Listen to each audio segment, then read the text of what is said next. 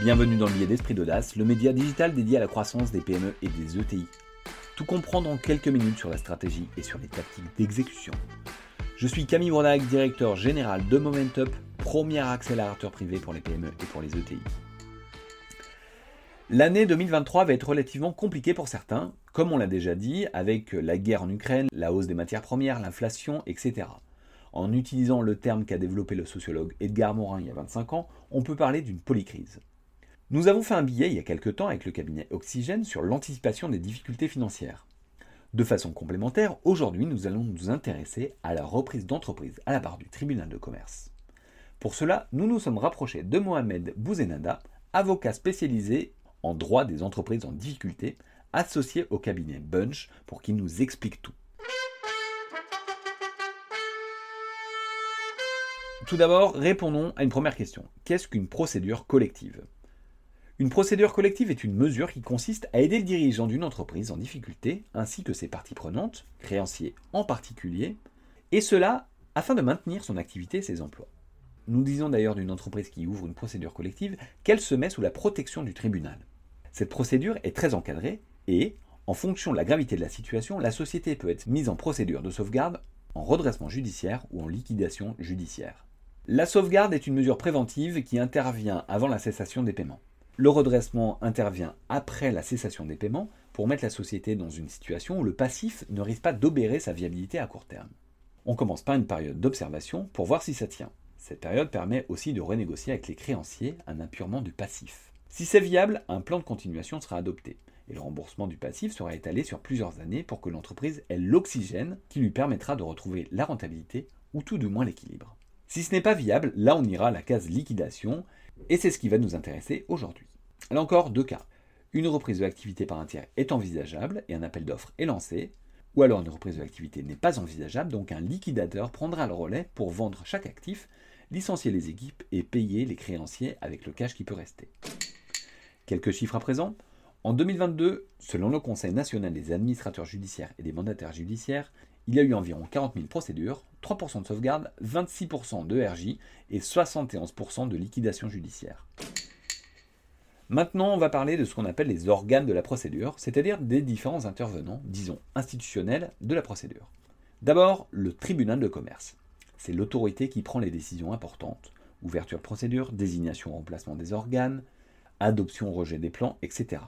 Après, on a le juge commissaire, sa mission est de veiller à ce que la procédure se passe correctement et que les intérêts en présence soient respectés. Ensuite, il y a le procureur de la République. Il représente l'intérêt général et la défense de l'ordre public. Il est tenu informé de la procédure, donne son avis au tribunal et pourra même effectuer des recours contre les décisions du tribunal. On a également l'administrateur judiciaire, souvent appelé AGI. Son rôle est d'administrer la société ou alors de l'assister ou de surveiller sa gestion. Enfin, il y a le mandataire judiciaire. Il intervient au nom et dans l'intérêt des créanciers. Donc il reçoit les déclarations de créance, enfin un État réalise, c'est-à-dire vend, les actifs de l'entreprise en liquidation judiciaire. Il donnera également son avis sur les plans soumis au tribunal. Dans le cas d'une reprise à la barre, comment ça se passe? C'est très encadré et ça se passe en plusieurs étapes. D'abord, un appel d'offres anonyme est publié par l'administrateur, sur son site internet, dans le journal Les Échos le vendredi ou encore sur différentes plateformes comme Fusac. Là, les candidats se rapprochent de l'AGI, ils signent un engagement de confidentialité pour avoir accès à la data room. L'idée est de respecter l'égalité de traitement entre les potentiels repreneurs, donc il est parfois difficile d'avoir accès en direct aux équipes opérationnelles. L'idée est que les informations soient les mêmes pour tous les repreneurs, donc l'AGI veille particulièrement à ce point. Ensuite, l'ensemble des candidats repreneurs dépose une offre à une date et une heure limite figurant sur l'appel d'offres. On parlera de l'offre juste après. Après s'ouvre le délai dit d'amélioration des offres, avec plusieurs rounds d'échange entre les candidats repreneurs et le juge commissaire ou l'administrateur afin d'améliorer ou de compléter les offres avant l'audience qui se tiendra 15 jours minimum après le dépôt des premières offres. Enfin, il y a un délibéré et une entrée en jouissance c'est-à-dire que le candidat repreneur retenu peut administrer l'activité en attendant que l'ensemble des actes de cession soient signés. Généralement, les acquisitions des actifs à la barre se font au travers de sociétés nouvelles. Certains groupes ont des coquilles vides d'avance, ce qui a plein d'avantages. aller plus vite, permettre de consolider les pertes sur le premier exercice qui arrive souvent si le repreneur a des comptes consolidés et que la coquille faisait partie du périmètre de consolidation au 1er janvier. À présent, parlons de l'offre. Un plan de session a trois objectifs. Le maintien de l'activité, la sauvegarde de l'emploi et l'appurement du passif. Cela signifie que dans le cadre d'un appel d'offres, c'est le maintien de l'équilibre entre ces trois objectifs qui sera important. Ce ne sera pas forcément le plus offrant en termes de prix qui gagnera. Le contexte dans lequel se situe l'entreprise, son bassin d'emploi, sera regardé. C'est ça qu'il faut avoir en tête dans la rédaction de l'offre. Enfin, l'offre doit présenter un certain nombre d'éléments. D'abord, la présentation du candidat repreneur ses derniers comptes sociaux, une présentation de la société, etc. Ensuite, les motivations et synergies entre la société cible et le candidat repreneur. Ensuite, un prévisionnel d'exploitation et de trésorerie sur 3 ans afin de montrer qu'on peut réussir à redresser la barre. Enfin, le périmètre de l'offre, c'est-à-dire ce qu'on reprend. Donc les actifs repris, actifs corporels, incorporels, beaux commerciaux, stocks, contrats en cours, etc.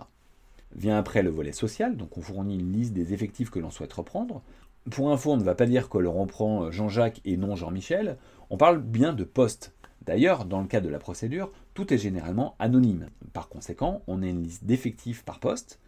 Donc, dans l'offre, on dira par exemple que l'on reprendra 4 conducteurs de travaux sur 6, une secrétaire sur 2, etc.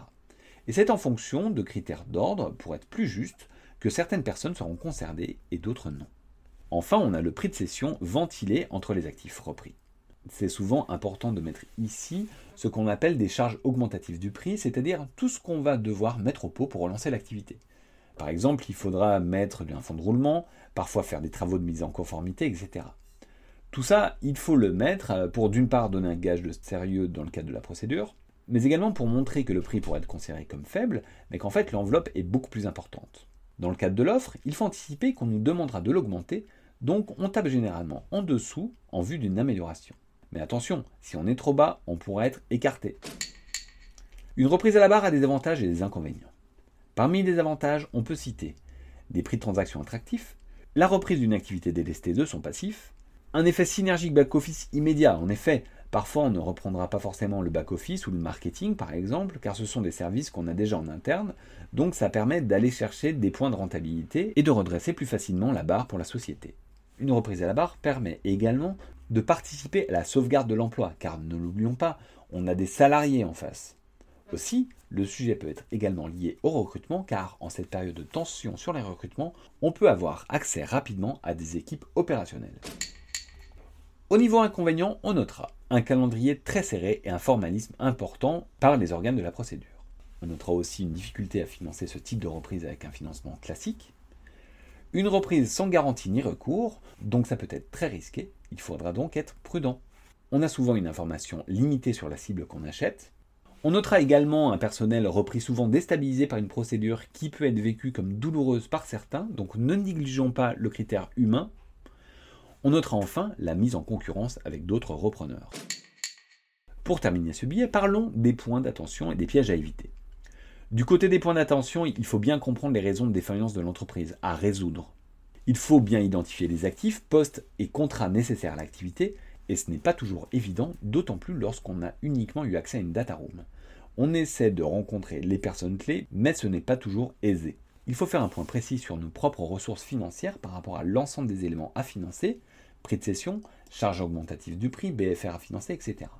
Dans ce cas, il est souvent nécessaire de se faire accompagner par des professionnels afin d'auditer la cible, réaliser un business plan de la reprise, rédiger l'offre, etc. Enfin, plus que jamais, il ne faut pas négliger l'intégration post-acquisition. On a fait un billet sur cette thématique récemment que je vous invite à écouter, bien qu'il soit très axé sur les entreprises Inbonis. Donc dans ce cas, il y aura des sujets sur lesquels appuyer particulièrement, comme par exemple voir les clients et les fournisseurs pour les remettre en confiance, ayant en tête que certains fournisseurs pourront avoir essuyé des pertes, donc ils ne seront pas toujours bien disposés à continuer à poursuivre les relations commerciales, et il faut parfois en trouver d'autres. Il faudra également appuyer sur l'optimisation des coûts et avoir un pilotage fin de la trésorerie. Et, comme d'habitude, communiquer auprès des salariés, clients, fournisseurs et de toutes les parties prenantes. Parlons enfin des pièges à éviter. D'abord, pensez que c'est une acquisition pas chère car il y a les charges augmentatives du prix. Ensuite, sous-estimer l'investissement humain et financier d'une telle opération. On va devoir énormément travailler et remettre du gaz pour que la société fonctionne. Investissement, financement de BFR, restructuration éventuelle, etc. Il ne faut pas non plus être trop optimiste sur la situation post-reprise. Enfin, un des pièges à éviter est d'aller dans des métiers que l'on connaît peu ou pas et dans lesquels on n'a pas identifié de quick win. Pour conclure et pour résumer, une opération de reprise à la barre peut être une superbe opportunité de création de valeur, mais également en détruire beaucoup. En gros, il faut y aller lorsque tous les feux sont au vert. Un grand merci à Mohamed Bouzenada pour sa précieuse aide. Quelques mots sur Bunch. Bunch est un jeune cabinet d'avocats d'affaires qui intervient sur toutes les problématiques des PME et des ETI, et notamment en restructuring, où ils accompagnent les candidats à reprise d'entreprise à la barre. Basés à Lyon et à Paris, ils sont bons, sympas et très dynamiques. Ce billet a été réalisé avec Momentup, le réflexe croissance des PME et des ETI. Si vous avez actuellement des réflexions autour de la croissance de votre entreprise, parlons-en. Ce billet est disponible sur toutes les plateformes de podcast et relayé sur les réseaux sociaux, notamment sur LinkedIn. Donc si vous a plu, n'hésitez pas à vous abonner, le noter sur les différentes plateformes de diffusion, en parler autour de vous et nous laisser des messages et suggestions. À la semaine prochaine